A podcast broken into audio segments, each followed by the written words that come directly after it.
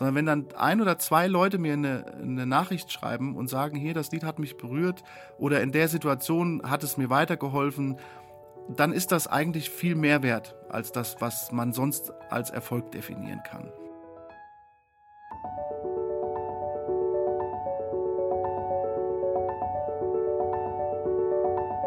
Der Flügelverleih. Mit diesem Podcast kommst du an.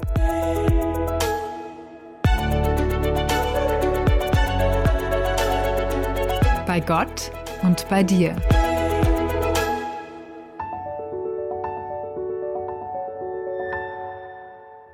Würde man eine Biografie über ihn schreiben, dann könnte sie den Titel haben Die zweite Geige.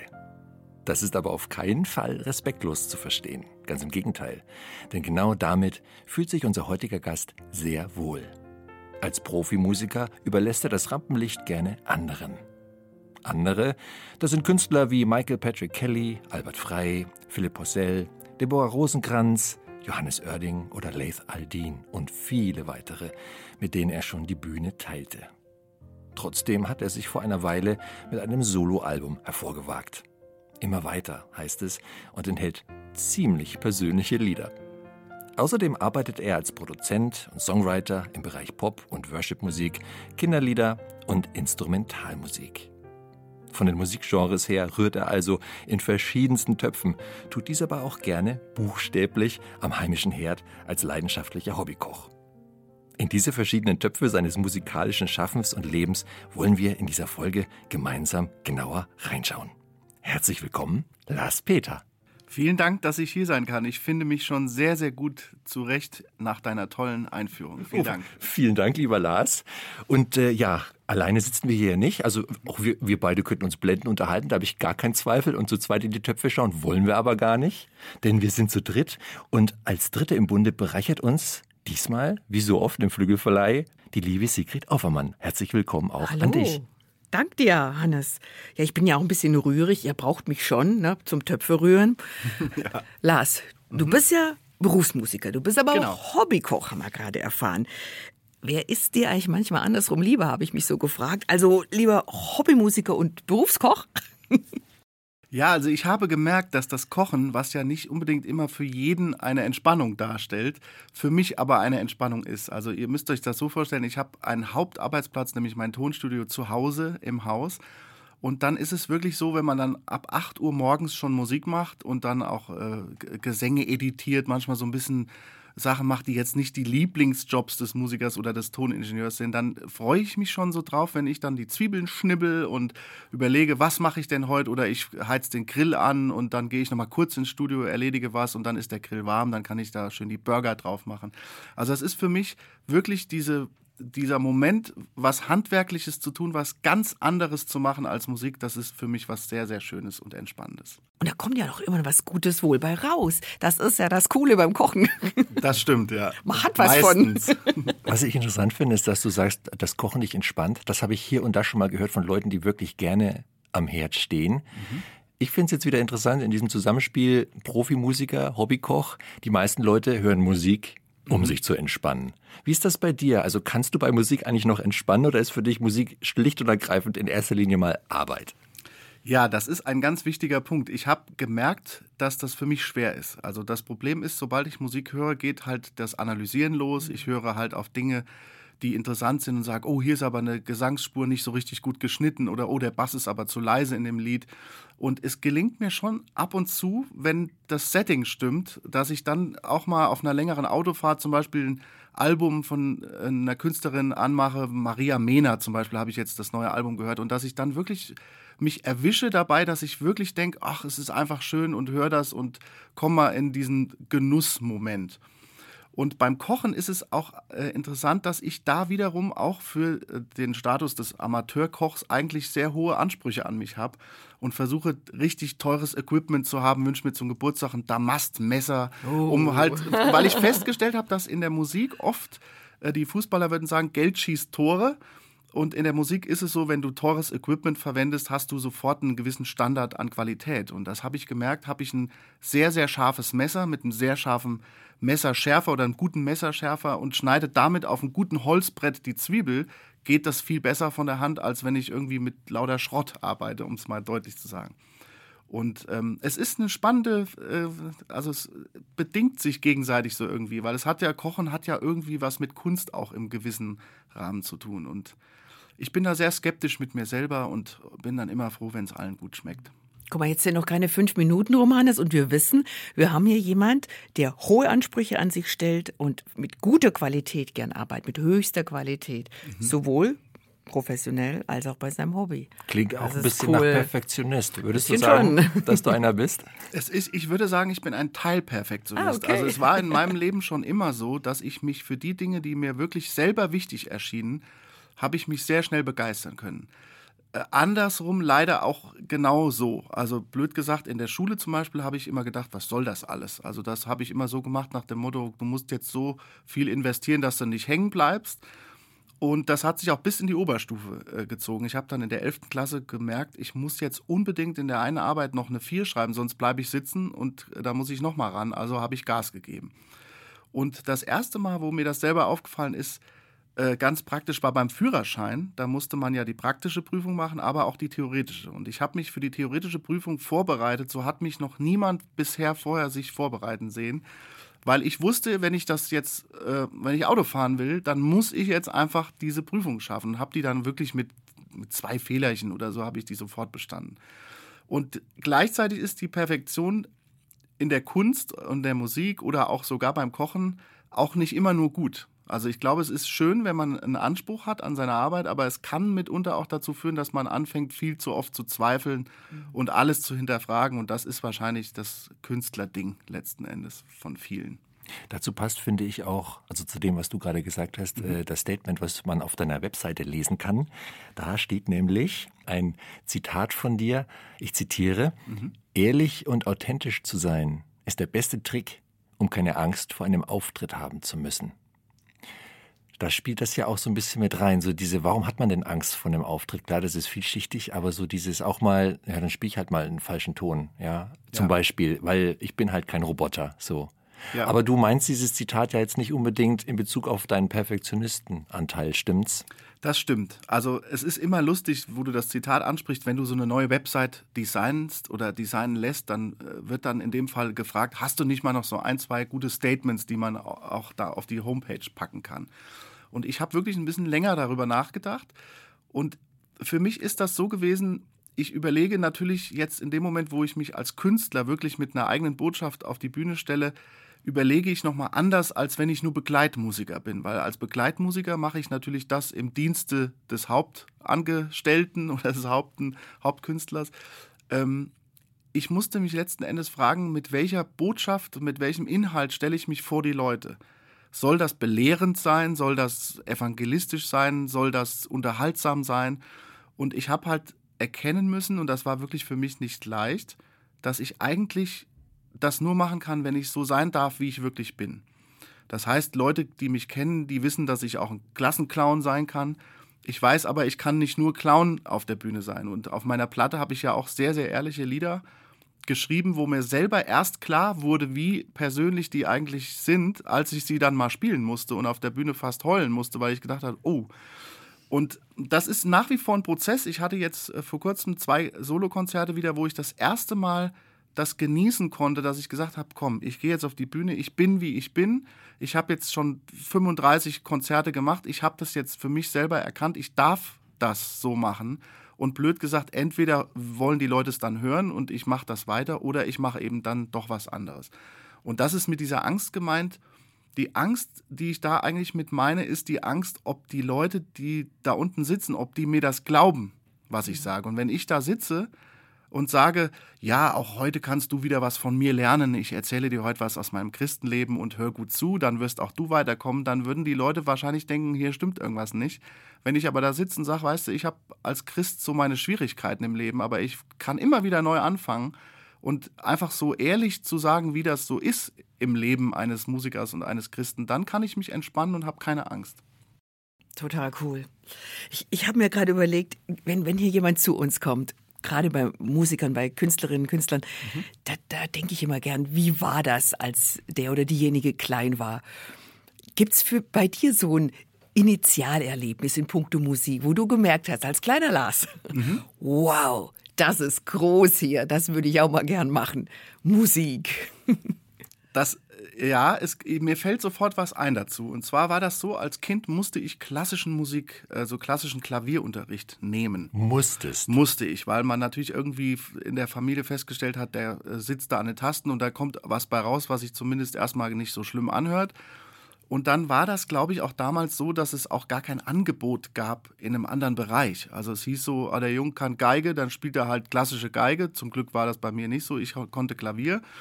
Und es hat mich niemals auch nur die Bohne interessiert. Also es war für mich eine absolute Qual, diese klassischen Lieder zu spielen, weil ich das auch, weil ich da keinen Nutzen drin gesehen habe. Also für mich war das als Kind so, wenn ich jetzt ein Lied im Radio höre, das mir gut gefällt, das will ich nachspielen.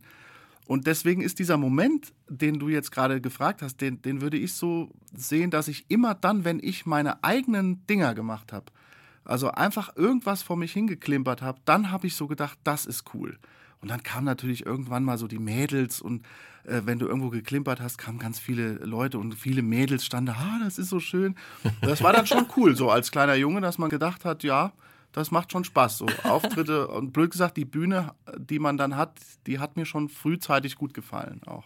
Äh, jetzt hatte ich gerade wirklich so das, das, Gefühl, Lars, du erzählst meine Geschichte. Ja. Weil ich wurde auch in Klavier gesetzt mit sechs Jahren, nur klassisch, eine ganz liebe alte Klavierlehrerin, nur Etüden rauf und runter und mhm. Beethoven und Bach und Krieg und so. Teilweise auch echt schwere Dinge, aber es war nicht meins. Da hat nie, nie was resoniert bei mir. Und ich habe es komplett aufgegeben. Ich hatte meinen letzten Klavierunterricht, habe das Instrument nie wieder angefasst. Und wie schön, dass dein Weg ein anderer war. Ja, ich freue mich auch. Jetzt, jetzt, sitzt ein Pianist vor mir. Ich hätte so gern nach Akkorden gespielt. Ich hätte so gern das gespielt, was mir gefallen hat, so was ich bei den Charts gehört habe. Das macht jetzt mein Sohn. Ja. Für mich quasi. Nee, aber, Quatsch. er macht's, weil er es liebt.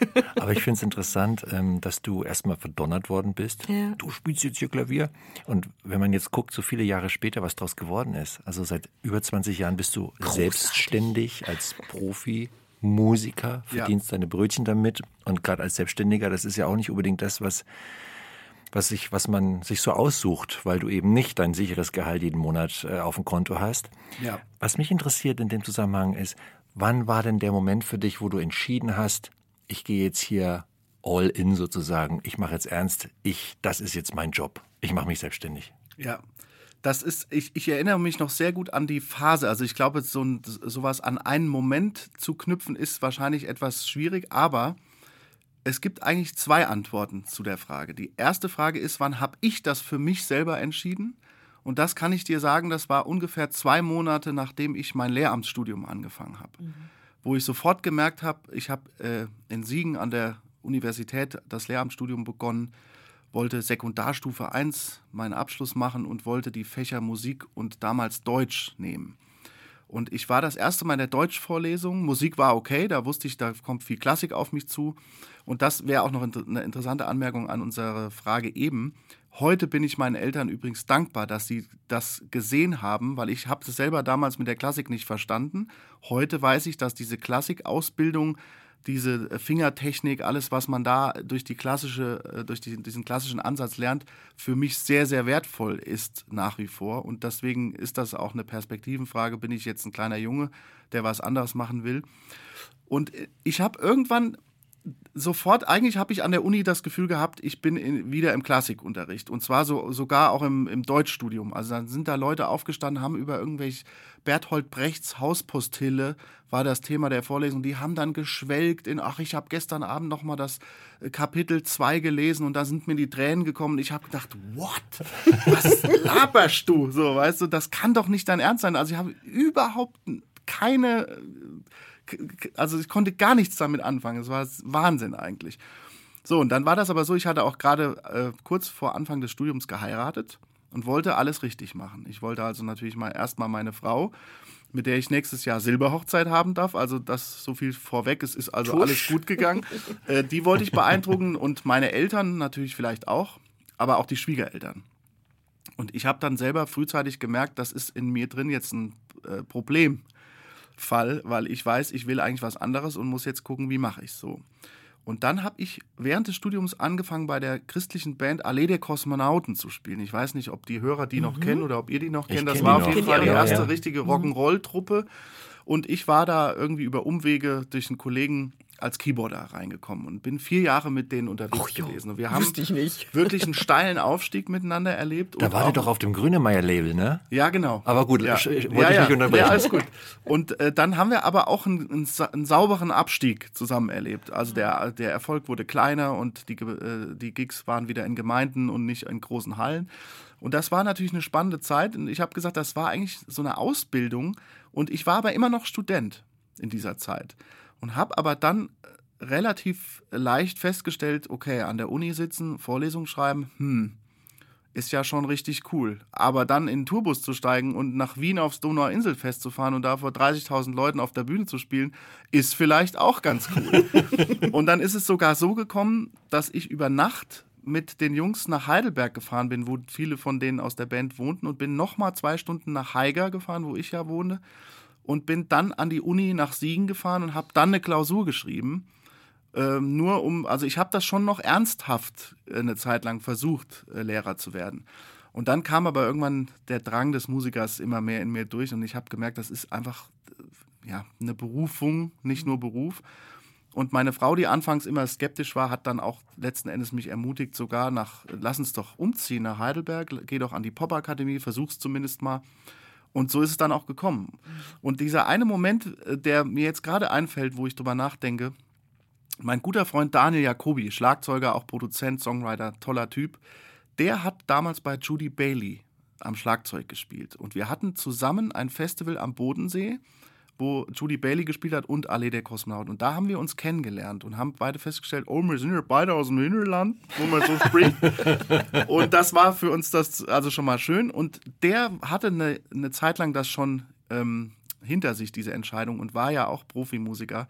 Und der hat im Prinzip zu mir gesagt, du bist doch so begabt. Jetzt mach's doch mal. Und es kann doch eigentlich nichts passieren, außer dass du nach zwei Jahren feststellst, es wird nichts. Und das haben auch noch andere gesagt. Und letzten Endes musste ich dann einfach die, diesen Mut zusammennehmen und sagen, ich versuche das jetzt, weil letzten Endes kannst du es nicht wissen. Und ich wollte auf keinen Fall einer werden, der es nie versucht hat, der dann irgendwie mit 55 Lehrer ist und immer noch denkt, Hätte ich mal. Hätte ich doch mal. So, mhm. ja. Deswegen ist Im jetzt, Musikunterricht, genau. wenn du mal wieder irgendwie ja. Basics vermittelst. Also eine spannende Frage und da auch jetzt eine längere Geschichte, die da angeregt wurde, aber ja, so war das. Und mit den Schwiegereltern ist auch gut ausgegangen. Schwiegereltern, äh, glaube ich, die hätten nach wie vor gerne, dass ich was Festes hätte, einfach so für die Doppelsicherheit, ja. aber blöd gesagt, sie merken ja, dass ich eigentlich irgendwie immer genug zu essen auf dem Tisch habe, dass die Kinder gesund aussehen und keine zerrissenen Kleider anhaben. und ähm, deswegen glaube ich, wissen die auch mittlerweile, dass alles gut ist und blöd gesagt, ich bin glücklich in dem, was ich tue. Und das ist, glaube ich, auch ein Unterschied, wenn ich jetzt was machen würde, was mich nicht glücklich machen mhm. würde, dann würden eher alle drunter leiden. Dann nimmt man diese, un, diese leichte Unsicherheit vielleicht dafür in Kauf. Hm. Hab mich die letzten Jahre besser kennengelernt, altes Wissen ausgeräumt und entkernt, neue Erfahrungen gemacht dass gut gelaunt sein nicht alles ist. Hab oft gedacht, dass alles so weitergeht, dass es der beste Weg ist und dass es schon geht. Wieder und wieder nur die Leere gespürt und gemerkt, dass die Show zu Ende ist.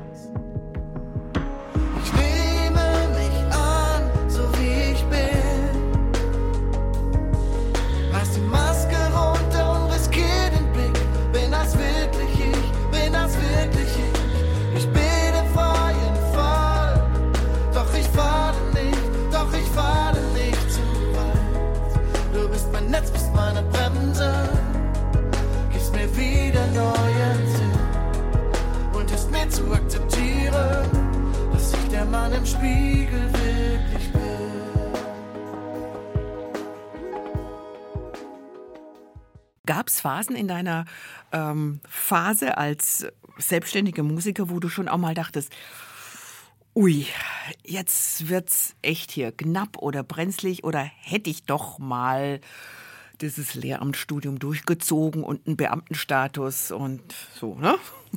Ja, der Beamtenstatus, der war schon immer reizvoll. Mein Vater ist Lehrer und er ist jetzt in verdienter Rente. Und um die Frage ganz kurz krass zu beantworten, weil der so eine gute Rente hat, konnte er mich zum Beispiel in der Zeit der Corona-Krise finanziell unterstützen, um mal direkt auf den Punkt zu kommen. Mhm. Also das war so eine Phase, wo ich schon anfangs gedacht habe, gut, ich habe mein Studio und die Gigs, die wegbrechen, die Konzerte, die ausfallen, das macht mir zum Teil was aus. Ich hatte noch eine leichte Grundversorgung durch diese Studioarbeit als Produzent und äh, man spielt dann halt auch viel übers Internet sowieso schon. Also vor der Corona-Zeit ruft dich jemand aus der Schweiz an, kannst du mal ein paar Keyboards einspielen, singst mir mal ein paar Backing-Spuren, äh, Vocals, Gesänge, Chöre und schickst mir die wieder. Also das, das war nichts Neues. Aber ich habe in der Phase wirklich das erste Mal gemerkt, was es heißt, einen Job zu machen, wo du plötzlich nichts verdienst. Und all das hat natürlich zu weiteren Dingern geführt, dass man sich generell nutzlos fühlt und ja, mich braucht zurzeit niemand und man steht auf dem Abstellgleis und so. Aber es hat dazu geführt, mit, mit ähm, längerem Fortgang der Krise, die ja wesentlich länger gedauert hat, als ich gehofft habe. Ich bin ein alter äh, so, so, ein positiv denkender Typ. Ja, komm, das ist so ein China-Virus, der ist sicher in drei Monaten vorbei und dann ist wieder gut. Und ich hatte auch einen Monat vor dem Lockdown bei Gerd Medien meinen Soloalbum-Vertrag unterschrieben und war auch oder bin bis heute dankbar, dass die nicht gesagt haben, Alter, sorry, wir können das jetzt doch nicht machen, so, es geht nicht. Und äh, der, es wurde immer krasser, so dass ich wirklich irgendwann auch die beiden äh, Direktoren und die eine Direktorin in, aus den Heigerer Schulen mal kontaktiert habe, um zu sagen, hör mal, äh, Stichwort Quereinstieg, lass doch mal drüber reden.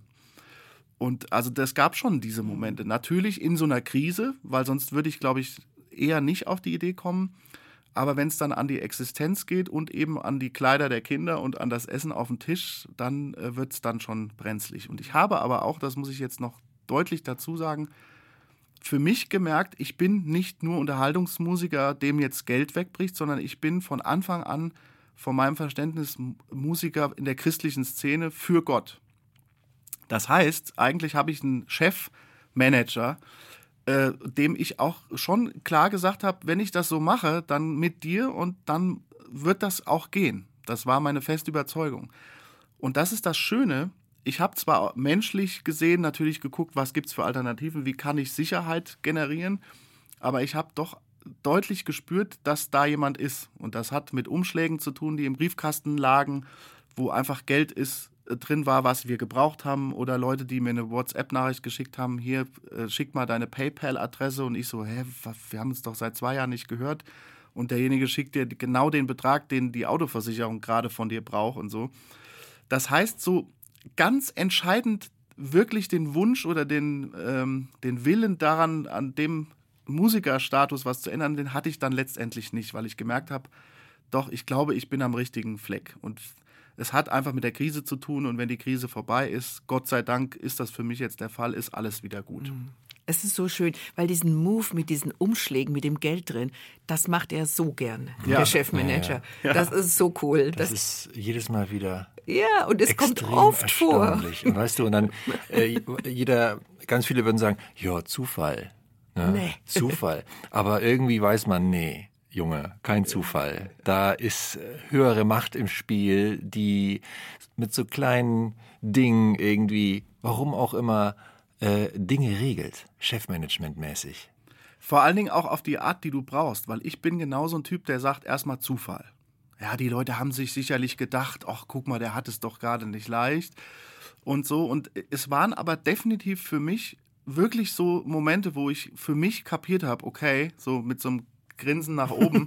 ich hab's verstanden. Ich bin einfach ein kleiner, dummer, kleingläubiger Mensch und ich hab's verstanden. Es kommt auf jeden Fall nicht aus dem Zufall.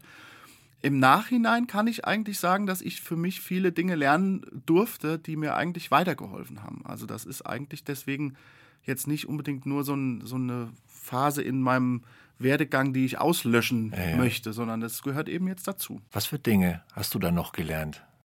Also für mich habe ich wirklich gelernt, dieses, dieses Gottvertrauen äh, haben zu dürfen, weil es wirklich eine Krise gab. Also ich glaube, wir in unserem, Land, wo wir leben, wir haben ja oft schon eine Krise, wenn die eine Tafel Schokolade nicht da ist, die ich aber jetzt gerne kaufen wollte. Und dann steht vielleicht jemand anders daneben und sagt, ja, aber es sind doch noch 25 andere Marken alleine. Oder ich erinnere mich, also ich könnte eigentlich sagen, mir hat es geholfen, wesentlich dankbarer zu werden für grundsätzliche Dinge. Und so hilft mir das auch jetzt immer wieder, wenn ich so andere Themen wie Kriege oder so, dann kriegst du mit, okay, die packen ihr Zeug und hauen ab. Dann denke ich mir nächstes Mal, wenn die Parklücke äh, zu klein ist, jetzt reg dich nicht auf, fahr halt einfach nochmal weiter, sondern es gibt so viel Wichtigeres in meinem Leben, wo ich, äh, also, oder es gibt so viel wichtigere Dinge als meine kleinen Probleme oft. Das ist, glaube ich, was, was ich, was ich auf jeden Fall gelernt habe. So viel dankbarer zu sein für alles, was ich habe. Ich finde das total spannend, weil du, du hast ja vorher erzählt, dass gerade zu Beginn dieser ähm, Corona- Geschichte hattest du den Vertrag hier unterschrieben für dein Soloalbum immer weiter. Und dieses Album ist ja nun ein sehr authentisches, ein sehr ehrliches Album, wo viele Fragen angerissen werden, wo man dir wirklich auch in die Seele schauen darf. Ähm, und, und erkennbar wird, da, da, auch dieser Glaubensweg, der kennt Höhen, aber der kennt auch Tiefen. War das dann zeitlich diese Entstehung der Lieder vor der Corona-Zeit oder floss das da schon so mit ein? Es kommt auf das Lied an, sag ich mal. Ähm, ich, bei meinen Konzertauftritten oder musikalischen Gottesdiensten spreche ich immer von der Krise und von der Krise vor der Krise. Okay. Die Krise, die wir alle kennen, haben wir jetzt schon drüber gesprochen, hat auch in manchem Lied äh, seinen Einfluss oder ihren Einfluss bekommen. Aber ich habe eine ganz andere Krise noch vorher gehabt. Ich habe vorher eine Krise erlebt, dass ich ein äh, Keyboarder bei einem berühmten Popstar war, vier Jahre lang, und bin da relativ unschön rausgeflogen am Ende, um das möglichst kurz auf den Punkt zu bringen. Und äh, das war auch gerade in so einem Alter bei mir, wo viele Männer auch so diese berühmte Midlife-Crisis haben, wo die ersten Barthaare grau werden und die ersten Kopfhaare grau werden. Mittlerweile sind bei mir schon ein paar mehr graue Haare dazugekommen. Aber das fing dann bei mir an, warum ist das jetzt so? War ich zu schlecht? War ich zu gut? War ich zu dick? War ich zu, habe ich zu viel geredet? Habe ich nicht performt? Was war los? Bin ich zu teuer oder was auch immer?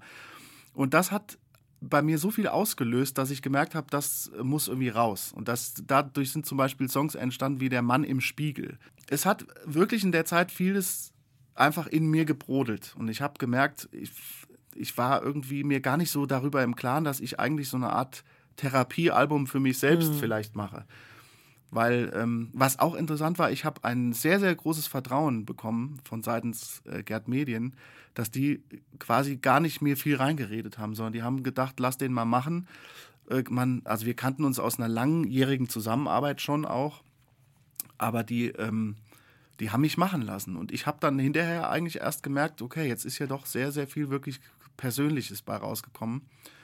Und ja, und ich habe das dann rausgebracht und seitdem erzähle ich halt immer wieder davon auf Konzerten und bin immer mal wieder, singe ich mir mein eigenes Lied zu heutzutage. Das macht dein Album auch aus, finde ich. Also du sagst, äh, war für dich ein Teil Selbsttherapie. Das kann ich gut verstehen, weil du hast deinem Innenleben, deinem Seelenleben ja irgendwie Ausdruck verschafft, indem du eben diese Lieder komponiert hast, erdacht hast, getextet hast. Das hört man total. Andererseits hatte ich den Eindruck, wenn man dein Album hört, dann glaube ich, dass es vielen Menschen so geht, die so Themen haben. Wer bin ich eigentlich? Selbstwert, ähm, Gottvertrauen. Ähm, wie gucke ich in die Welt? Eher ängstlich oder kann ich mich aufmachen und kann mutig nach vorne schauen und zuversichtlich sein? Und da hast du ja eine ganze Bandbreite in den Liedern drin. Aber äh, ich, ich, ja, ich hatte das Gefühl, Mensch, da liegt ganz viel drin für, für verschiedene Menschen, die, die wahrscheinlich, wenn sie diese Songs hören und auch jetzt gehört haben, denken, ja, genauso geht's mir auch oder ging's mir auch. War das, war das, würdest du sagen, sehr mutig jetzt im Nachhinein von dir zu sagen, ich, ich verewige das alles mal in Musikform? Oder sagst du, nee, das war dran und äh, war ganz normal und ganz natürlich, das musste jetzt so sein? Äh, interessanterweise würde ich sagen beides. Also ich habe über den ersten Punkt, dieses war das mutig, habe ich überhaupt nicht drüber nachgedacht, sondern ich habe das einfach gemacht, weil es dran war, wie du gesagt hast. Und ganz pragmatisch, auch weil ich halt auch einfach wusste, ich habe jetzt einen Vertrag unterschrieben, ich muss ja auch Songs abliefern. Also das ist ja auch ein ganz praktischer Grund. Ähm, und ich habe dann aber also im Prinzip hätte es den Punkt geben können, dass ich die Songs abgebe und die äh, andere Partei sagt, hör mal, das, ist, das geht so nicht, das ist viel zu persönlich, das können wir, was wollen wir das jetzt rausbringen? Das geht ja nicht irgendwie, das können wir nicht machen. Und es hat, es hat genau in dem Moment gepasst, es sollte so sein. Was ich allerdings gemerkt habe, ähm, es, es hat sehr geholfen für viele, die diese Musik gehört haben, mal bei einem Konzert oder bei einem äh, musikalischen Gottesdienst mal ein bisschen was von mir zu den Hintergründen zu erfahren. Das heißt, es kommt wirklich öfters vor, dass Leute nach so einem Auftritt zu mir kommen und sagen, jetzt habe ich es alles viel besser verstanden. Und das ist dann auch immer wieder schön. Und letzten Endes habe ich anfangs, glaube ich, auch sehr viel gehofft und gedacht, ja, das ist jetzt hier ein super Album und jetzt kommt das raus und die Leute spricht es vielleicht an. Das gibt wahnsinnige Verkaufszahlen, wenn man ja so als Musiker manchmal träumt. Und dann irgendwann habe ich erkannt, nee, eigentlich ist das unterm Strich erstmal ganz egal. Sondern wenn dann ein oder zwei Leute mir eine, eine Nachricht schreiben und sagen, hier, das Lied hat mich berührt oder in der Situation hat es mir weitergeholfen, dann ist das eigentlich viel mehr wert als das, was man sonst als Erfolg definieren kann. Und deswegen lässt mich das auch weitermachen, dass ich denke, okay, ich mache die Musik, die Gott mir geschenkt hat und versuche Leute zu motivieren. Und das ist eigentlich ein viel schönerer Antrieb als dieser ja, finanzielle Erfolg. Bleiben wir noch kurz bei dem, bei dem Album, Hannes, oder? Wir haben ja so viele Fragen, also, auch zum Allgemeinen. Ich, eines, ein Lied darf ich noch fragen. Ja, ja, auf jeden Fall. Gerne. Also das Album müssen wir schon ein bisschen reingehen, auf jeden Fall bei Neue Gleise. Mhm. Da, da habe ich mich gefragt, als ich das gehört habe, das haben wir ja schon gehört, das ist jetzt so zweieinhalb Jahre her, dass das rauskam und dass du dich intensiv da mit dem Album äh, beschäftigt hast, mit äh, Text und, und, und äh, Musik.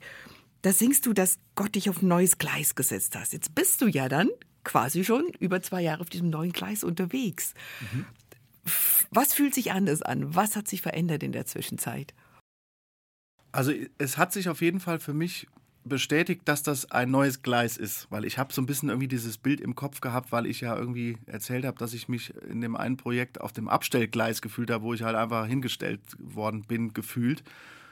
Und für mich war das dann irgendwie auch so dieser Aufbruchgedanke. Ich stehe vorne auf dieser Lok. Ich sage bei den Konzerten immer, das ist keine Diesellok, es darf nicht mehr sein, es ist natürlich eine Elektrolok. E-Lok. Und fahre geradeaus und es gibt auch keinen Bahnhof, es gibt keine äh, Weichen mit Abzweigungen. Es geht jetzt einfach gefühlt äh, immer geradeaus mit, einer, mit einem ganz neuen Ding. Und auch irgendwie, ehrlich gesagt, gefühlt in die ganz andere Richtung als vorher.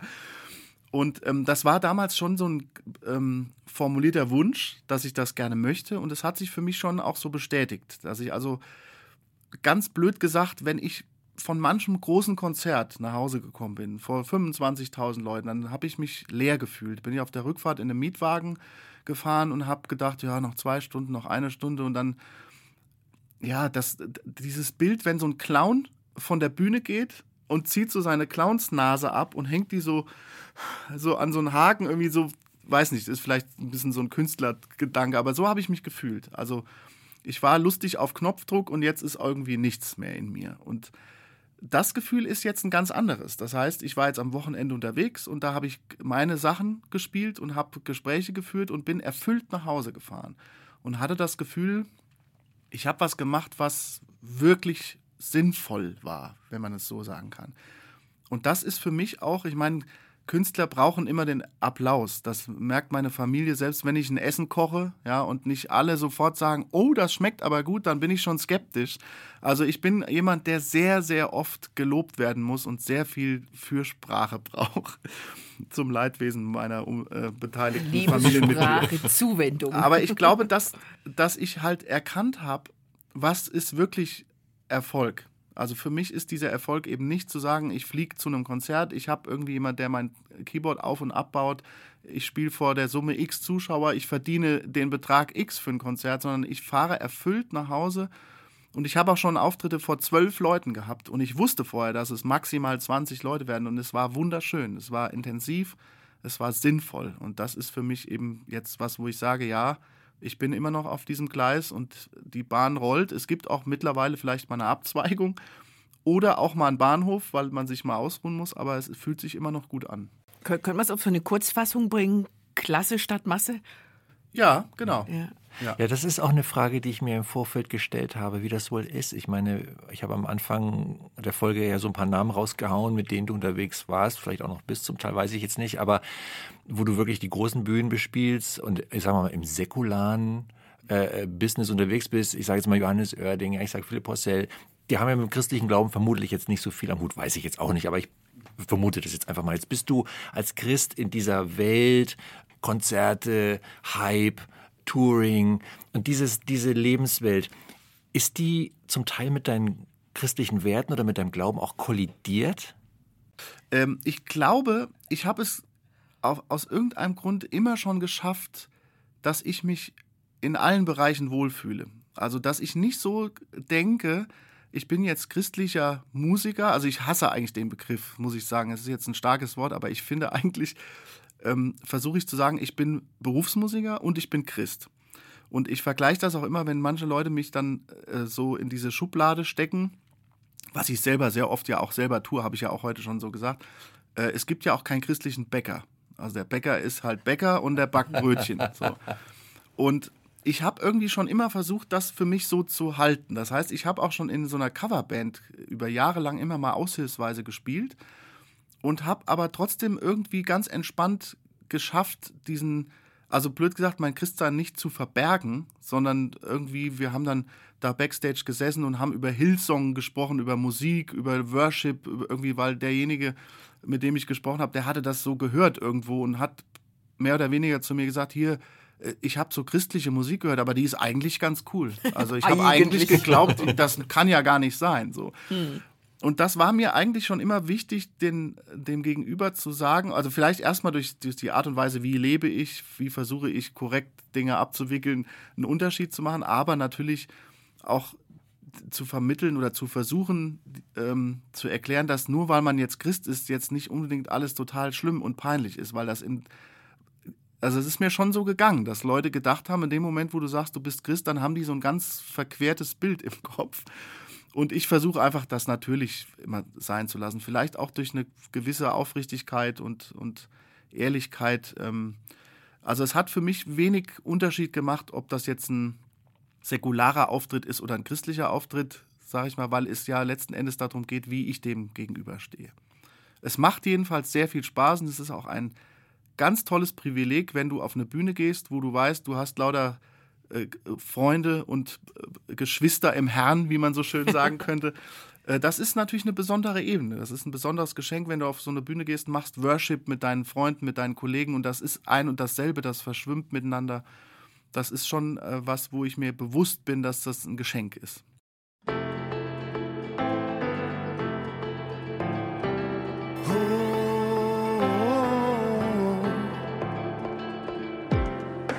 ganzes Leben ein Zeitabschnitt von 0 bis 100, von A bis Z, vom Anfang bis zum Ende.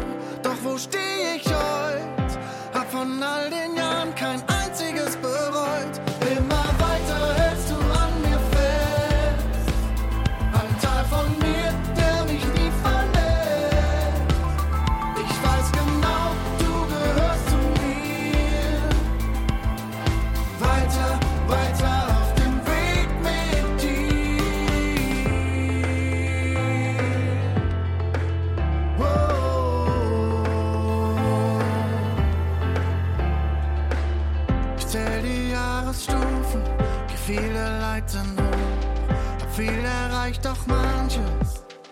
fehlt mir noch. Du gibst im Leben Fühle, weitest den Horizont. Wie hätte ich im Leben ohne dich gekonnt?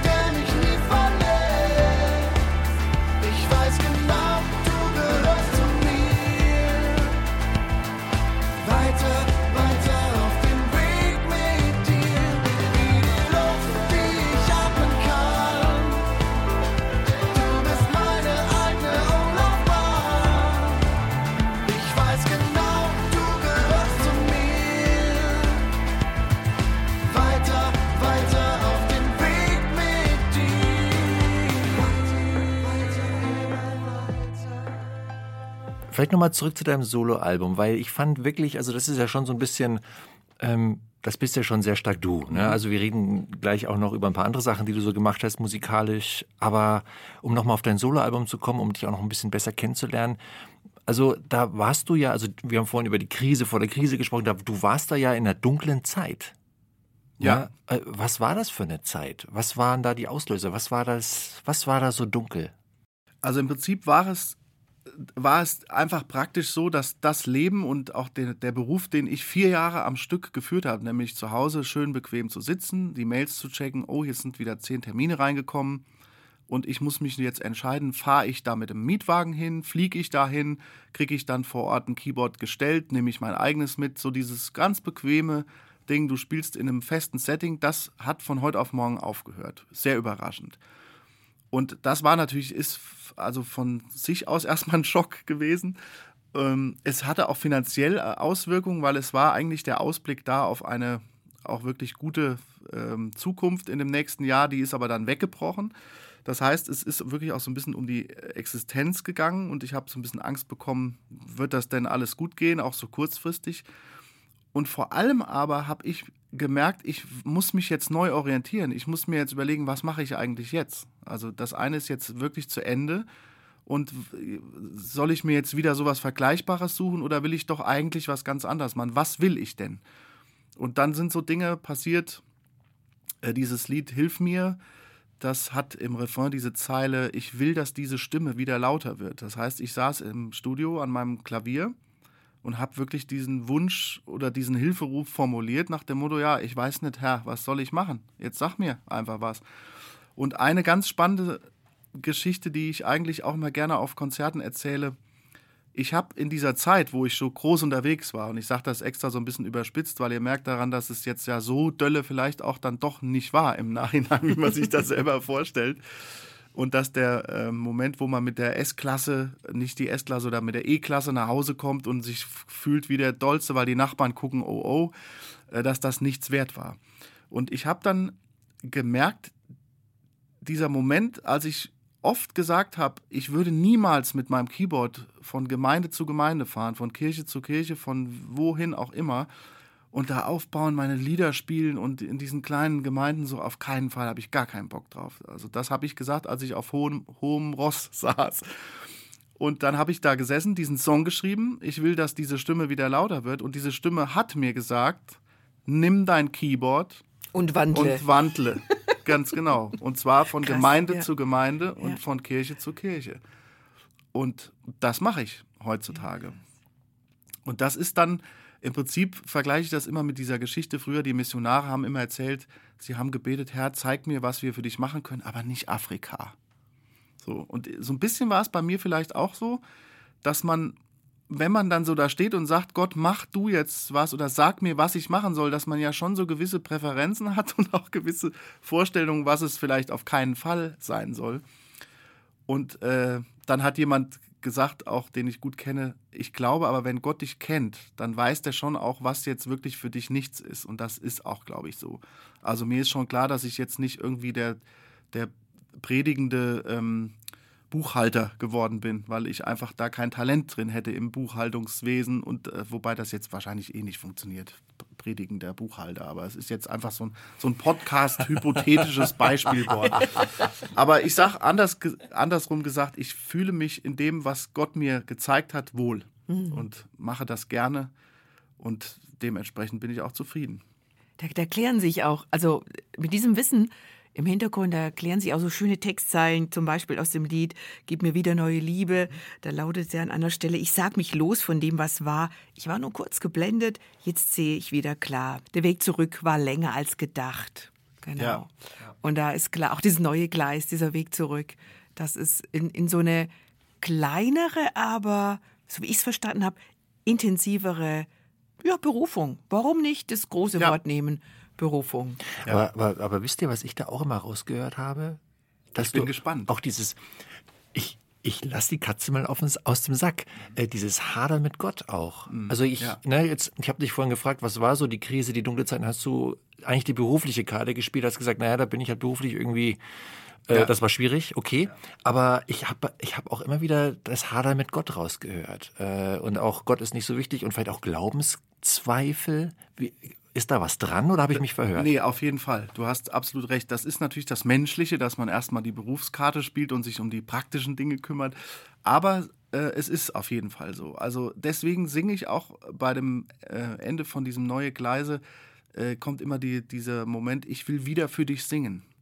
Und das heißt natürlich einmal, ich will jetzt wieder mich selber hinstellen und für dich singen. Im äh, Live-Kontext singe ich dann auch immer, ich will wieder für euch singen nochmal, weil das auch schön für mich selber am Einstieg des Konzertes dann klar macht, worum es geht. Und also ich habe mich schon immer, ich habe da interessante Gespräche mit Kollegen schon drüber geführt, ich habe mich schon immer, warum, weiß ich nicht, als ein schlechter Christ gefühlt. Also das ist so was, was sich irgendwie immer durchzieht. Ich habe auch bei dem Lied, es ist lustig, dass mir das jetzt gerade kommt, der Gedanke, ich habe vor unserem Treffen hier, nämlich mit Anja telefoniert, Anja Lehmann, mit der ich diesen Song unumstößlich geschrieben habe. Und die Strophen, die ich damals selber geschrieben habe, die waren sehr, ähm, ja, ich bin ja so schlecht und du bist so groß und gut, dass es dich gibt und so. Und dann hat sie gesagt, nee, lass das mal anders angehen. Du kannst dich entspannen, du bist Kind Gottes und du kannst auch, weil du ja menschlich schwach bist, richtig schlechte Zeiten haben. Das Sensationelle für mich ist an der ganzen Sache mit Gott, dass der nicht diese Menschlichkeit, vielleicht hat er menschliche Züge, weiß ich nicht, aber er hat nicht diese menschliche Grundeinstellung, okay, ich habe dir jetzt 100 Chancen gegeben, jetzt ist auch mal gut. Also du weißt ja, du hast ein paar Freifahrtsscheine, aber jetzt ist auch mal echt gut mit deinen Zweifeln, sondern du kannst halt eine Milliarde Mal wiederkommen. Du kannst auch ein Jahr lang ein richtiges schlechtes Christsein leider haben, was ja irgendwie auch für einen selber gar nicht so toll dann ist. Und kannst jederzeit wieder sagen, so, ich bin wieder da. Und das ist das, was auch passiert ist letzten Endes. Und es ist trotzdem heute immer noch so, dass ich auf Konzerten manchmal ehrlich bin und sage, Leute, ich habe gerade eine ganz miese Zeit hinter mir. Das ist echt nicht so dölle, weil ich, da haben wir ja am Anfang schon drüber gesprochen, den Leuten nichts vormachen möchte. Aber du kannst halt durch diese Ehrlichkeit den Leuten zeigen, das gehört dazu. Und es gibt aber einen Ausweg, nämlich du kannst dann nicht stehen bleiben und sagen, das war's jetzt für mich. Irgendwie, ich habe jetzt nicht, traue mich jetzt nicht nochmal anzukommen, sondern du weißt, jeden Tag neu, kein Problem. Aber das schafft natürlich auch viel mehr Identifikationspunkte, weil wenn man so ein bisschen nur ehrlich ist mit sich selber, weiß man ja, dass man selber ja auch nicht der Vorzeige-Christ ist, der mal es irgendwie gewuppt kriegt und ja. es genau so macht, wie, wie es in der Bibel steht.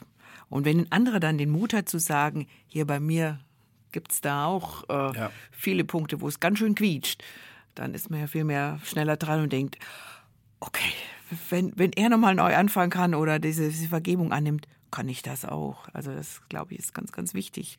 Es gibt ein Wort, was ich gelernt habe oder was ich mir vielleicht auch ausgedacht habe, ich weiß es nicht, aber es gibt für mich den Begriff Berufschrist.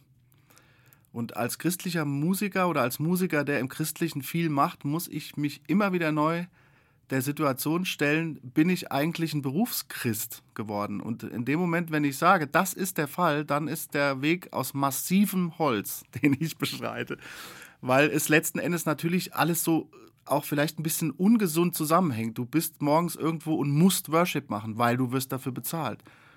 Oder, oder du spielst in irgendeinem Setting, wo du sagst, hier fühle ich mich irgendwie gerade gar nicht wohl, aber du musst auf die Bühne gehen, wo vielleicht sogar jetzt jemand predigt, wo du nicht ganz weißt, ob du mit all dem einverstanden bist. Also es gibt, ist eine ganz gefährliche Mischung, die man da manchmal erlebt. Und ich muss dann immer wieder feststellen, okay, bin ich denn nur auf der Bühne? oder im Studio dann äh, der Christ als Berufschrist oder bin ich wirklich auch in meinem Privatleben zu Hause, wenn ich koche? Oder ehrlich gesagt, beim Autofahren bin ich auf jeden Fall auch nicht immer der beste Christ. So, das kennen wir vielleicht alle. Also es gibt viele solche Gedanken, die das, ähm, das immer wieder spannend machen, weil eben natürlich dieses, wenn berufliches und, und äh, Privates miteinander verschwimmen und in dem Fall natürlich Religion und Beruf und so weiter, das ist nicht immer ganz einfach.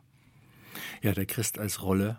Christsein ja. als Rolle ja. ist ganz schwierig und äh, vor allem schwierig für die Menschen, die im Namen genau. Gottes, in welcher Funktion auch immer, eine gewisse Öffn in der Öffentlichkeit stehen, eine gewisse Öffentlichkeit haben, auf jeden Fall. Was mich interessiert, Lars, ist, jetzt haben wir ja vorhin gehört, dass du auch so ein, ein Teilperfektionist bist.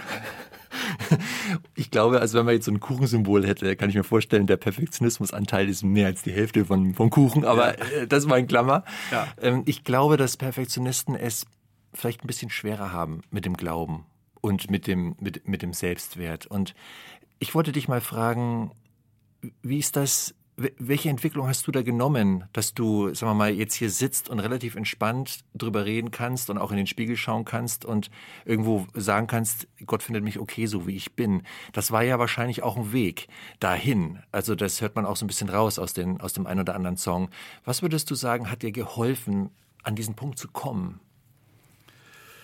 Ja, ehrlich gesagt ist es immer noch eine Reise. Also ich glaube, ich werde da wahrscheinlich nie wirklich ähm, am Ende sein und sagen, jetzt ist alles gut.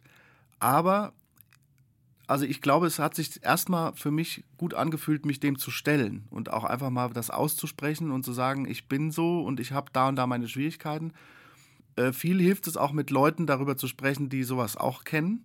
Also mir ist erstaunlich oft aufgefallen, wenn ich irgendwo auf einer längeren Autofahrt mit jemandem äh, über so ein Thema spreche, dass derjenige sagt, ja, ich kenne das auch. Ähm, und ja, ich weiß nicht, das ist schwer, da jetzt so eine abschließende Antwort zu finden. Es ist nach wie vor eine Reise, aber es fühlt sich irgendwie immer besser an. Also das ist irgendwie, ich könnte jetzt auch nicht sagen, ja, ich habe jetzt da so oft für gebetet und mit einem Schlag ist jetzt alles gut, das wäre eigentlich mir am liebsten. ähm, aber ich komme damit immer besser klar. Das ist für mich auf jeden Fall ähm, eine Erkenntnis, dass ich, dass ich immer mehr sein darf, wie ich bin und ich weiß nicht, vielleicht hat das auch mit dem Älterwerden ja, zu tun. Dachte das ich grad. ist sicherlich auf jeden Fall auch so ein Punkt. Also vielleicht ist der Ansatz jetzt, wo wir gerade drüber reden, fällt mir gerade ein, vielleicht ist es dieses kindlich Denken manchmal. Also das hört sich jetzt vielleicht komisch an, so aus, aus dem Nichts, aber ich glaube, Kinder können eher mal einfach was annehmen, sagen, es ist jetzt so und gut ist und ich fühle mich geborgen und so, dass dann die denken gar nicht so um so viele Ecken ist jetzt ein komischer Spruch oder, oder komischer Knick vielleicht in der gar Antwort, nicht. aber finde ich gar nicht komisch. fühlt sich für mich so an und das ist auch witzig, weil dieser Teil mit Kindern irgendwie Musik zu machen oder sowas, das ist auch was, was, was in mir drin ist. So. Also weil ich ja auch zwei Töchter habe, mit denen ich immer singe und so. Es ist, ähm, ja, vielleicht ist das eine gute Antwort. Ich weiß es nicht. In, mein, in meinen Ohren ist es eine total gute Antwort, weil äh, Jesus sagt ja auch, wenn ja. ihr nicht werdet wie die Kinder, dann wird es ja. schwierig. Ja. Und diese kindliche Naivität im Glauben, die finde ich gar nicht komisch. Die finde ich sogar ziemlich gesund, muss ich sagen. Ja. Aber das mal in Klammer gesprochen, wie ich das jetzt bewerte. Aber ja. äh, Schlagwort Kinder, wir könnten ja noch mal eine Sekunde über deine Musik sprechen, die du besonders für Kinder machst. Wollen wir das Album mal benennen, liebe Sigrid, was wir da auf der Agenda haben? Mach mal Pause. Also nicht du, lieber Hörer, sondern so heißt das Album ja. von Lars. Und das ist wirklich ein ganz schönes. Ich ähm, war jetzt vor drei Tagen, zwei Tagen, lag ich echt flach, richtig flach. Und dann schrieb mir der Hannes eine WhatsApp und dann mhm. sagte, das musst du mal hören, das dient zur Genesung. Hab ich das ist aber schön. Oder vielleicht dient es zur Genesung, hast du glaub formuliert. Und ich muss sagen, war wir, also wirklich, es ist so schön zum, zum Reinlegen und es ist anders, als ich erwartet hatte. Es sind Lieder, es sind Kinderlieder, aber gar nicht so, wie man denken würde, so ein bisschen naiv oder, ah, das klingt jetzt so negativ, das meine ich gar nicht, aber nicht so viel mit Bling Bling und Tralala, sondern sehr gereift interpretiert. Ach, wie soll ich das jetzt formulieren? einfach anders, als ich dachte und was meiner alten Seele sehr gut getan hat. Auch dem kindlichen Anteil, aber auch dem Erwachsenenanteil. Da sind Lieder drauf. Wir gucken mal, was ist denn da? Alle Vögel sind schon da, kennt man ja von klein auf. In, in meinem kleinen Apfel, summ, summ, summ, Bienchen summ herum. Eins meiner frühen Lieblingslieder, ich gehe mit meiner Laterne. Ja, ich war eine begeisterte Laternenläuferin in meiner Kindheit oder die Blümelein, sie schlafen, hat mir meine Tante vorgesungen am Bett. Siki, du hast zu jedem Track auf diesem Album ja. eine Story, ne? Und, und Guten Abend, Gute Nacht habe ich gerade mal mitgesungen. Das liebe ich immer noch. Haben wir unseren Kindern fast jeden Abend am Bett vorgesungen. Weil morgen früh, wenn Gott will, wirst du wieder geweckt. Das ist so schön. Also du sitzt am Klavier und spielst im Endeffekt diese ganzen Kinderlieder instrumental, ohne viel Stickschnack, einfach. Genau. Du spielst die einfach. Und Schnickschnack, das ist es. Ich hatte mir Ohne Schnickschnack, Schnickschnack erwartet. Genau, und das ist es, Hannes, genau. Und also, jetzt, jetzt können wir mal eine Frage Richtung Lars rausfeuern. Ich bin gespannt. Aber du, also was mich, was mich total interessiert bei dem Album ist, das sind irgendwie 15 Lieder und ganz viele davon sind wirklich so alte, althergebrachte Kinderlieder.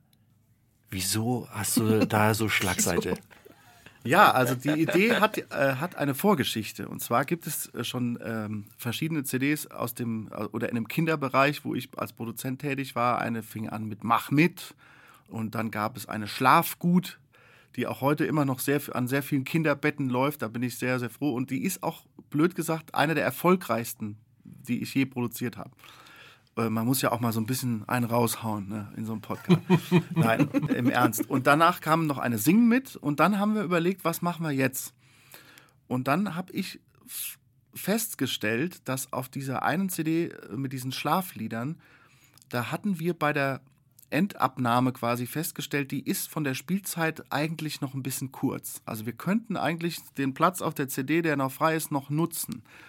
Und dann habe ich mich zu Hause hingesetzt und damals von drei Versionen, die schon mit Gesang und mit Band darauf produziert waren, habe ich mich hingesetzt und ganz einfach, das ist nämlich eben das Stichwort, habe ich das einfach fließen lassen. Ich habe mich hingesetzt und habe gespielt, hatte natürlich die Melodie im Kopf, probiere auch immer so ein bisschen rum, was ist eine gute Überleitung, was ist vielleicht ein Motiv, was zu dem Hauptmotiv passt, so ein bisschen theoretisch gedacht. Und dann spiele ich. Und dann habe ich einfach wirklich in kürzester Zeit einfach das, was aus mir rausgeflossen ist, das klingt jetzt auch wunderschön, finde ich, äh, aufgenommen mit diesen drei Liedern. Und dann habe ich festgestellt, dass im Laufe der Zeit, wenn man diese Möglichkeit der Kontrolle ja hat, wer äh, mhm. hört sich denn wie oft was an, dass diese Instrumentalversionen sehr, sehr, sehr oft angehört werden und dass die Leute auch wirklich dieses reine Klavierspiel aus irgendeinem Grunde mögen. Also vielleicht, weil es auch schön ist, das ist der zweifelnde Künstler in mir, das kann vielleicht, vielleicht auch ganz sein. bestimmt. ähm, und zu dem Zeitpunkt ist es auch so gewesen, dass meine Tochter, die damals, glaube ich, 13 war, die hat mir so gesagt, hier, guck mal, Papa, ich habe hier so Playlisten. Immer wenn es mir schlecht geht, Piano-Songs sad stand dann da. Schlechte Laune, höre ich mir klim, klim, klim. Und da habe ich so gemerkt, okay, das hat irgendwie so eine besondere, ja, man könnte sagen, so einen besonderen Zauber. Das klingt so ein bisschen komisch, aber und es ist vor allen Dingen halt auch, es ist 100% Lars. Also ich sitze an dem Klavier und ich habe schon versucht, das mit einem gewissen, also so kunstvoll so ein bisschen hier und da zu gestalten, aber in einer ganz einfachen Art, weil ich bin gar nicht so der virtuose Pianist, der jetzt blitzschnell da so Sachen macht, das kann ich gar nicht und das will ich auch nicht, sondern ich will eigentlich die Quintessenz des Songs so auf, auf die Tasten bringen. Und da kam eben die Idee raus, es gibt so viele Melodien, die so schön sind, dass man sie einfach mal in so einer Form raus, äh, rausbringen kann. Und das Interessanteste war, es gab äh, einen Moment, wo ich eine Version von einem Lied gespielt habe, eins von Hella Heitzmann. Ich weiß jetzt gar nicht mehr, ob du auf der Liste kurz sehen Echt kannst. Elefantastisch. Genau, davon habe ich die Instrumentalversion gemacht und keiner im Label Gerd Medien hat es erkannt. Dilettant. Erst als ich, erst als ich gesagt habe, guck bitte mal und so. Also das war für mich die spannende Herausforderung.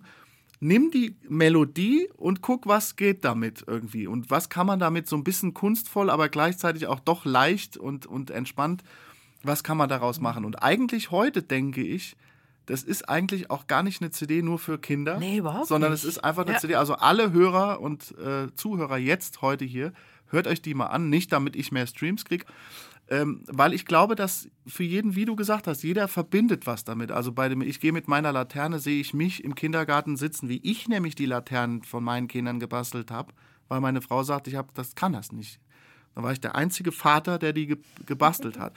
Und jeder hat, glaube ich, mit diesen alten Liedern was zu tun. Ähnlich ist es eigentlich wie mit, mit alten Heilsliedern, hat auch jeder irgendeine Geschichte zu. Und die, so, was du jetzt gerade erzählt hast eben, das bestätigt mich eigentlich, das war gut, das mal aufzunehmen, weil dann irgendwie jeder hört, ach, guck mal, wie schön. Und ja, also es war ein sehr spannendes Projekt. Ja, und, und man, man, erkennt die Melodie nicht immer sofort. Das, das fand ich auch sehr spannend.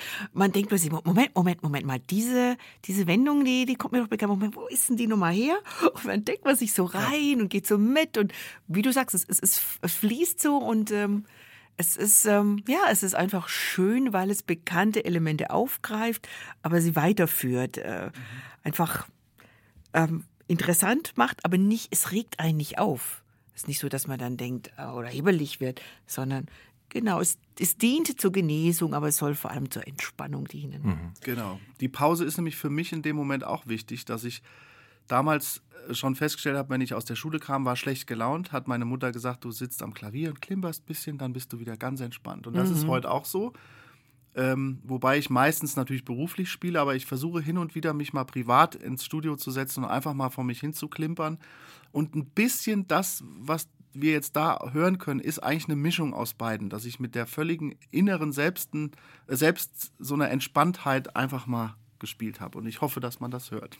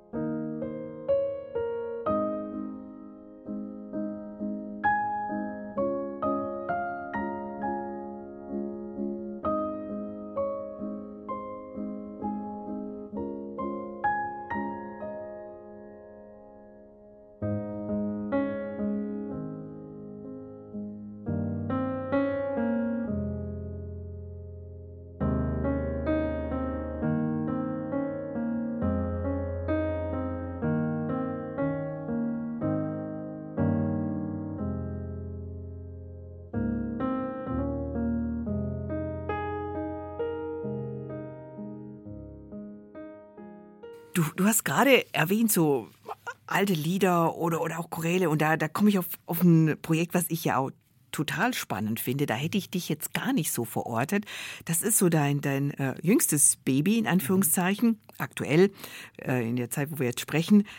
Vertraut Lieder, die mein Herz berühren. Und das steht nicht allein, da ist ein ganzes Buch dabei. Da gehört dazu ein Buch, das heißt Fremd und doch vertraut von Norbert Rose. Da geht es um die Begleitung dementiell erkrankter Menschen. Das berührt mich deshalb, weil ich das begleiten durfte im Lektorat und sehr viel darüber gelernt habe. Wir haben auch im Podcast mit Jan Rose über diese Sache schon gesprochen. Und das ist ein ganz tolles Beispiel, ähm, wie Musik Menschen, die nicht mehr im Vollbesitz ihrer geistigen Kräfte sind, berühren kann, also irgendwas in ihren Hirnhälften anrührt, wo Erinnerungen wach werden, wo man was wach triggern kann, welche Kraft in Musik liegt. Lass, wie kam es dazu, dass ausgerechnet du ähm, da tätig wurdest und diese alten Choräle Kirchenlieder eingespielt hast, ein Singen hast lassen von ein paar wenigen Sängern, um diese CD zu produzieren, zu gestalten? Ja, das kann ich dir erzählen. Das war eine für mich äh, sehr spannende Reise. Also ich habe damals ähm, diese Grundidee ist schon ein bisschen älter, die immer im Dialog war. Da war auch eventuell noch ein anderes Projekt geplant, was in diese Richtung ging. Das hat dann aber nichts gegeben. Und das hat dann im, äh, im Label Gerd Medien so seine, wie soll man sagen, seine eigenen Wellen geschlagen und so eine Dynamik wurde da angestoßen. Und irgendwann kamen die auf mich zu und haben gesagt, sag mal, könntest du dir vorstellen, das Projekt zu machen? Dann habe ich da einen Moment lang drüber nachgedacht und war begeistert von der Idee und habe aber auch gleichzeitig gemerkt, okay, also ehrlich gesagt, so ein Kinderalbum zu produzieren, das traut man sich schon mal zu, weil man denkt, da kann nicht viel schief gehen. Instrumental-CD ist auch okay, so ein Soloalbum ist vielleicht schon etwas schwieriger, aber geht auch. Aber vor diesem Projekt hatte ich erstmal riesigen Respekt, weil es eben natürlich auch ein sehr, sehr intimes Thema ist. Und ähm, ich habe erstmal abgesagt. Krasserweise. Und war dann auch froh, dass das Ding irgendwie, ah, okay, das war mir eine Nummer zu groß, ich sag das mal ab. Und dann wurde da überlegt, was geht so. Da war jemand anders geplant. Derjenige hat mich dann aber angerufen und hat gesagt, also ein guter Kollege, den ich sehr schätze, und hat zu mir gesagt, hör mal, ich habe hier so ein Projekt, das schaffe ich gerade zeitlich wahrscheinlich nicht. Ich krieg das, das nicht was für dich? Ich krieg wieder. das nicht hin. Ich, ich sag dir mal kurz, worum das geht. So. Und ich dann so, ja, hau mal raus. Ja, es geht um ein Projekt Vertraut. Und ich so, ja, okay, da ist es schon wieder auf meinem Tisch. Der Bumerang. Und dann habe ich aber in dem Moment war das gut, dass das diesen Weg, diesen, diesen Schlenker genommen habe, weil ich diesen Kollegen wirklich sehr schätze. Und ich habe gedacht, wenn der sagt, ich kann das jetzt nicht machen, du wärst in meinen Augen jemand, der das hinkriegt, dann habe ich ein anderes Vertrauen gehabt. Also ich wusste gleich, okay, das wird jetzt, ich habe jetzt zugesagt, aber das wird nicht leicht. Und zwar war für mich erstmal das, die erste Hürde, es ging darum, es soll musikalisch so klingen, dass die alten Menschen, die schon so viel erlebt haben, sich wiederfinden können und sagen im Idealfall, das klingt wie früher. Nur habe ich immer bei dem, was ich sonst so mache, eigentlich nie den Sound, dass es wie früher klingt, sondern ich gucke halt immer, dass es möglichst so modern auch mal klingt und, und zeitgemäß. Und das hat erstmal ein bisschen gedauert, bis ich da so reingefunden habe. Und letzten Endes kann ich aber sagen, wir haben die Instrumentierung ganz, ganz klein gehalten. Also es wurde wirklich bei der Gitarre keine E-Gitarre, keine Western-Gitarre, sondern so eine schöne Konzertgitarre gespielt wie früher. Hier und da habe ich auch mal mit so einem kleinen Augenzwinkern, welch ein Freund ist unser Jesus, das hat so einen richtigen dum, dum, dum, so, so einen Drive, weil ich mir vorgestellt habe, wie hätte das denn früher geklungen? Und da konnte ich so ein bisschen zumindest äh, aus dem musikalischen Erfahrungsschatz der Christussänger schöpfen, wo meine Eltern früher mitgesungen haben. Und habe mir immer vorgestellt, ja, so mit dem Kontrabass noch und so, also kein Schlagzeug. Und das war eine spannende Zeit. Und in dem Moment, wo dann diese wirklich lieben, das hört sich jetzt so blöd an, aber diese lieben alten Menschen zu mir ins Studio kamen, was halt natürlich Premiere war, dass da auf einmal drei Sängerinnen stehen, die 75 sind, aber die mit einer Liebe und mit einer, mit einer Hingebung und mit einer Freude und Tiefgründigkeit diese Lieder dann wirklich auch so singen, das war schon wirklich toll. Also es war was ganz Besonderes dann war das für mich schwer, dass in der Abmischung hatte ich mich, das war wirklich alles einfach anders als sonst. Und deswegen war es eigentlich von der Umsetzung für mich das bisher anstrengendste Projekt. Aber das ist ja egal, weil es ist letzten Endes genau das passiert, was ich gehofft habe. Mein eigener Opa, der hat diese Musik gehört. Und jemand, der ihm die vorgespielt hat, weil er nämlich auch genau in, dieses, äh, in diese Zielgruppe passt, der hat gesagt, es ist genau das passiert, der singt die Lieder mit und er sagt, mach das nochmal an, weil er in dem Moment, wo er das hört, damit was anfangen kann. Und ich habe mich auch erinnert an die Zeit am Sterbebett meiner Oma, die auch über 90 wurde, waren wir hinterher im Pflegeheim, meine beiden Eltern, meine Frau und ich zu viert und haben ihr, wo sie ganz unruhig da lag, diese Lieder gesungen. Mit einer tränenerstickten Mehrstimmigkeit, sofern es möglich war. Und ähm, es ist was passiert, nämlich sie ist ruhig geworden, sie hat sie nicht mehr mitsingen können, aber es ist definitiv was passiert, wo auch jemand sagen könnte, ja, das lag daran, weil ihr irgendwas gesungen habt, ihr hättet auch alle Vöglein sind schon da, sind, glaube ich nicht. Und ich sage immer mal so provozierend, wenn es um diese neue Worship-Musik geht, sage ich, bis diese neuen Worship-Lieder an einem Sterbebett von meiner 32, 94-jährigen Oma gesungen werden, da wird noch eine Weile vergehen. Also lange Antwort, aber sehr spannendes Projekt. Ja, aber eine tolle Antwort. Und das ist ja jetzt nicht nur für Menschen, die dementiell erkrankt Absolut. sind. Das kann jeder andere auch hören und sich dran freuen, weil das sind einfach Klassiker. Geh aus mein Herz, befiehl du deine Wege, Stern, auf den ich schaue, nun danket alle Gott. Also das sind einfach Lieder, die man kennt. Also zumindest, wenn man so alt ist wie ich. Aber vieles kennen die Jüngeren auch. Ja, das ist diese Zeitlosigkeit, genau. die manche Musik mit sich bringt. Das ist nicht selbstverständlich. Es gibt eine Menge Musik, die hatte ihre Zeit und dann ist auch wieder gut. Also, aber es gibt so, es gibt so spezielle Musikgenres und vor allem Lieder auch aus diesen Genres, die überdauern einfach die Zeit. Und da sieht man, was Musik, wie magisch Musik eigentlich ist. Einmal was die Zeitlosigkeit angeht hier und da, aber auch finde ich, was sie kann, die Kraft der Musik. Also diese, diese CD oder das Album, über das wir gerade gesprochen haben, heißt Vertraut und ist untertitelt mit Lieder, die mein Herz berühren. Und das ist ja, das muss man erst mal schaffen. Aber diese Lieder sind genauso ausgelegt, dass sie für eine bestimmte ähm, ähm, Zielgruppe klingt jetzt so blöd technisch, aber für einen bestimmten äh, äh Menschen in einem bestimmten Alter, im, im bestimmten Lebensabschnitt sehr berührend ist. Und das bringt uns jetzt vielleicht zum Schluss von unserem ganz wunderbaren Gespräch, nämlich das, was Musik kann, diese Kraft, die in der Musik liegt, ob das jetzt Kinderlieder sind, ob das Choräle sind, ob das Singer-Songwriter-Sachen sind, ob es Lobpreis-Worship-Sachen sind. Musik hat so eine Kraft und du bist jetzt jemand, der tatkräftig mithilft, dass diese Musik gehört wird. Und das ist insofern auch als Nicht-Profi-Musiker, muss ich dir ein Kompliment machen und, und muss dir sagen, lieber Lars, ich, das hört sich schon nach einem Traumjob an. Also mir scheint, du hast alles richtig gemacht. Du hast das aber noch nichts von ihm gegessen. Ja, Hannes, du, du, du, weißt nicht, was wäre, wenn, wenn er Koch geworden wäre. Ah, das mit dem Du hast es geschafft, das äh, ist im Prinzip für mich wirklich, eigentlich müsste ich das immer wieder neu erkennen. Ich habe eigentlich einen Job, den ich wirklich liebe, der mir sehr viel Spaß macht. Ich habe, glaube ich, bewusst frühzeitig äh, für mich erkannt, dass ich mich nicht zu sehr festlegen möchte, weil die, wir haben jetzt schon gesagt, also ich kann für mich sagen, mein Job ist wirklich nicht nur Beruf, der ist Berufung und deswegen versuche ich komplett genreunabhängig zu denken.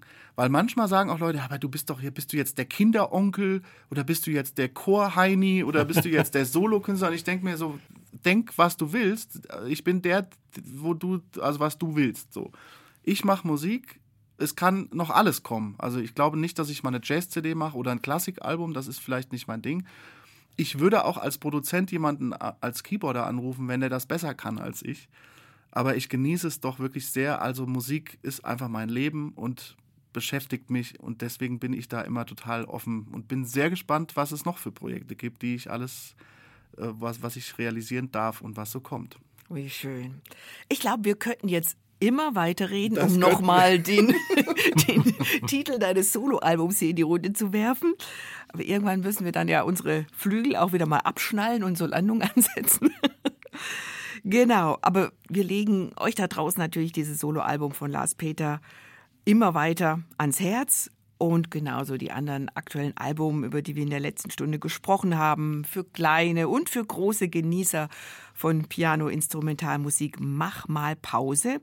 Und für wahrscheinlich doch eher die älteren Menschen die CD vertraut mit bekannten und beliebten Chorälen und Kirchenliedern zu mitsingen. Und auch das will ich an der Stelle noch sagen, mit etwas, in etwas tieferer Tonlage. Genau. Wichtig an der Stelle für bessere Mitsingbarkeit, wenn die Stimme dann nicht mehr ganz so hoch kommt, wenn man älter wird. Merke ich ja auch schon. Kommt nicht mehr ganz so hoch wie vor 30 Jahren.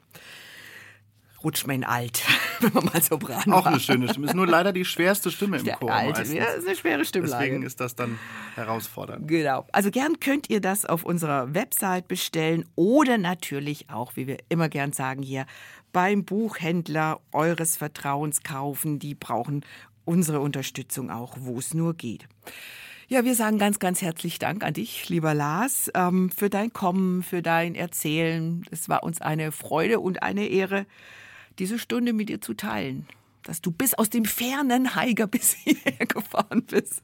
Das habe ich sehr gern ja. gemacht. Es war sehr schön und vor allen Dingen entspannt bei euch. Es hat sich gar nicht angefühlt wie eine Podcast-Aufzeichnung, sondern wir haben uns einfach unterhalten und genau. uns kennengelernt. Vielen Dank, dass ich hier sein durfte und, und wirklich gut kennen, hat man das Gefühl so in der Zeit. Wirklich viel von dir erfahren.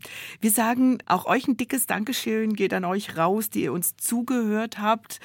An die, die den Flügelverleih vielleicht neu entdeckt haben jetzt gerade und auch an die, die uns schon ganz lange die Treue halten. Ihr beflügelt uns, das müssen wir euch auch mal sagen. Wir danken euch dafür.